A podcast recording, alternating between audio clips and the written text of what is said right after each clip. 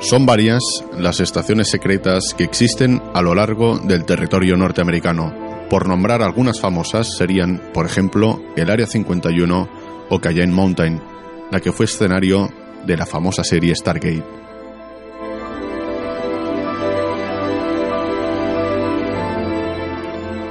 La mayoría de estas subestaciones alimentan muchas teorías conspiratorias y algunas de ellas de pactos entre humanos y alienígenas.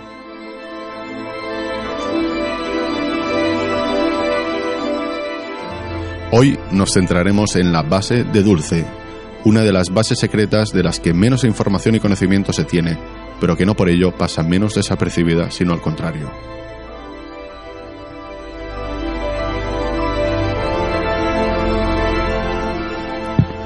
Esta supuesta base se encuentra entre los estados de Colorado y Nuevo México. Supuestamente, en los años 60 hubo una gran explosión subterránea para crear un gran vacío o chimenea para el desarrollo de una subestación para un sistema de túneles ultra secreta. Hablamos de la base de Dulce,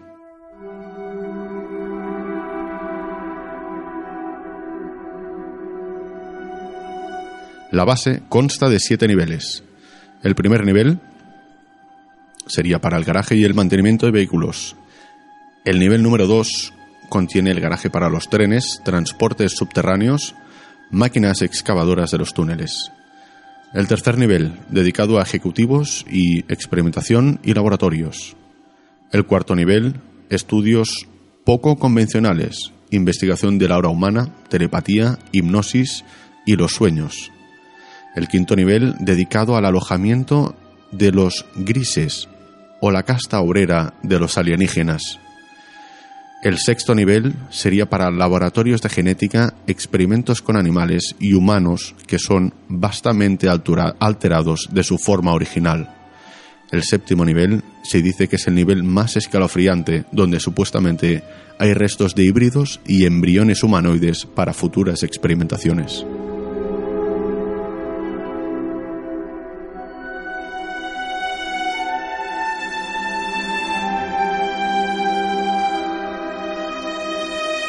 Cuando hablamos de la base de Dulce es imposible no hablar de Thomas Edwin Castello. Fue un, personaje eh, muy importante a la hora de contar esta, esta historia, de la cual carecemos de verdad absoluta o falsedad absoluta. Eh, pero bueno, al fin y al cabo, Thomas Edwin Castello fue un oficial de alta seguridad de la base subterránea de Dulce Tomás era miembro del sistema de seguridad de la instalación, tenía el máximo nivel de seguridad y eso le permitía navegar entre todos los niveles de la, de la base. Durante el proceso de admisión a la base, el nuevo personal contratado era reunido y instruido en una reunión en la que eh, se les decía, se les comentaba de que todo lo que hacían dentro de la base tenía que quedar dentro de la base. Es más, no se permitía ni incluso comentar cosas que se hicieran dentro de la base con compañeros de, trabajo. Incluso su radio de acción a nivel de movilidad era limitado también, es decir, no, no podían desplazarse eh, muy, fuera, muy fuera de la base. Thomas, al ser miembro de, de seguridad, se dio cuenta que, la gente no quería hablar mucho con él. Tomás iba andando por la base de Dulce y veía eh, lo, que podemos ver nosotros en, un ambiente de trabajo normal, que es que se forman corros donde la gente habla. Y Tomás, cuando veía que había, por ejemplo, dos personas hablando en un pasillo, al final de un pasillo, hablando o comentando alguna historia a la que él se acercaba esas dos personas, paraban de hablar y cada uno iba por su lado. Eh, al final, era visto como una persona eh, que la gente desconfiaba y él empezó a, preguntarse cosas, ¿no? Empezó a decir, bueno, ¿qué está pasando aquí, no? Thomas, que trabajó en la base hasta 1979, fecha en la que decide retirarse debido a la naturaleza de los acontecimientos que ocurrían en el interior de la base, eh, decidió contar entonces en ese momento al mundo lo que allí estaba ocurriendo. Se hizo con una cámara fotográfica tomó una treintena de fotos del complejo en sus distintos niveles, documentos de alta seguridad y un vídeo de las cámaras de seguridad que mostraba vistas tanto de los pasillos como de los laboratorios como de los supuestos alienígenas y personal del gobierno de los Estados Unidos trabajando con eh, los grises. Se pueden, se pueden, se pueden ver estas fotografías, estas imágenes, se pueden encontrar. Sí, se pueden ver. Eh, se pueden ver fácilmente, Jordi. Podemos entrar en YouTube, en Google, podemos ver estos documentos, se pueden ver imágenes. El problema es la veracidad de estas imágenes. Eh, a título personal, yo no soy capaz de dar veracidad a todos estos documentos, pero existen imágenes de la base de Dulce y existen, eh, bueno, una serie de documentos que podrían avalar la veracidad de lo que esta persona en su día transmitió. Eh, una de las cosas que, más le atormentó a Thomas y que le hizo, le hizo sacar a luz toda esta documentación fue lo que él descubrió y vio en los niveles más bajos. Parece ser que en la base de Dulce, eh, en el 1954, se creó una, una alianza, un pacto, un supuesto pacto entre el gobierno de los Estados Unidos y, y la raza alienígena, donde en la base de Dulce la, la especie alienígena podría experimentar con eh, animales del planeta Tierra.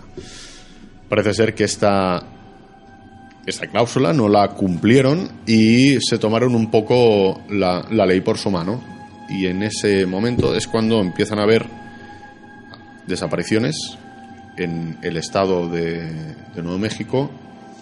Empieza a desaparecer gente capturada por estos supuestos alienígenas. ¿Por qué digo esto?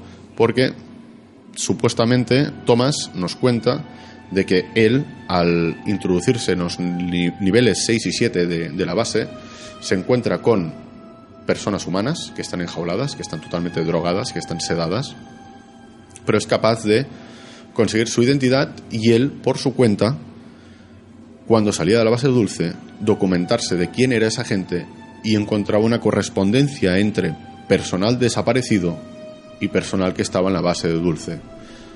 Con lo cual vio que algo no cuadraba y eso fue lo que le impulsó a eh, hacer bueno, pues esta tarea de recolección de datos y mostrar al mundo qué es lo que estaba pasando allí, que en verdad era pues bueno, una, una aberración, ¿no?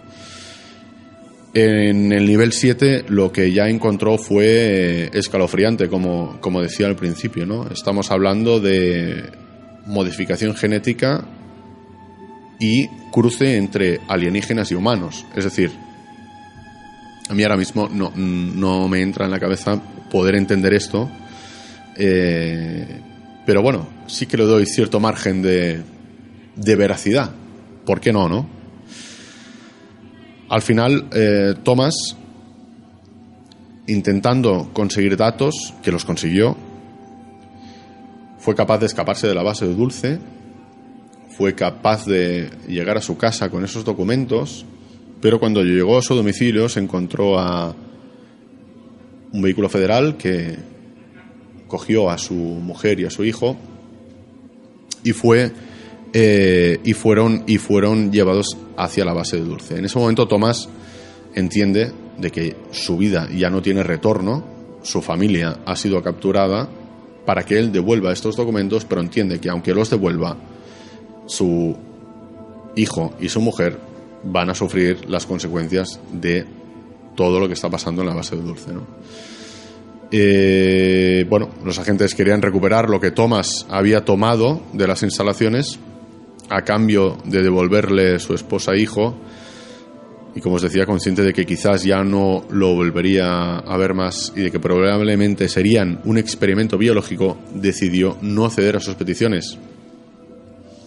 Dice que Thomas al final vivió entre motel y motel, eh, de carretera en carretera, y, y, hasta aquí la historia. ¿no? La existencia de, de estas bases largamente ignoradas por el común de la población, nos indica claramente que en la actualidad pueden existir muchas más y que en ellas podrían estar desarrollándose tecnologías que ahora nos parecen inimaginables o fantasiosas. Desgraciadamente, la profusión de teorías conspirativas, fantasiosas y sin ninguna base solo sirven para confundir a la población, llevando a mucha gente a, la negación automática de cualquier afirmación conspirativa, por considerarla una fantasía sin sentido, ¿no? Bueno, son teorías, están ahí y al final yo creo que lo que toca es eh, recopilar información, analizarla y ser conscientes de que es una realidad, ¿por qué no?, alternativa.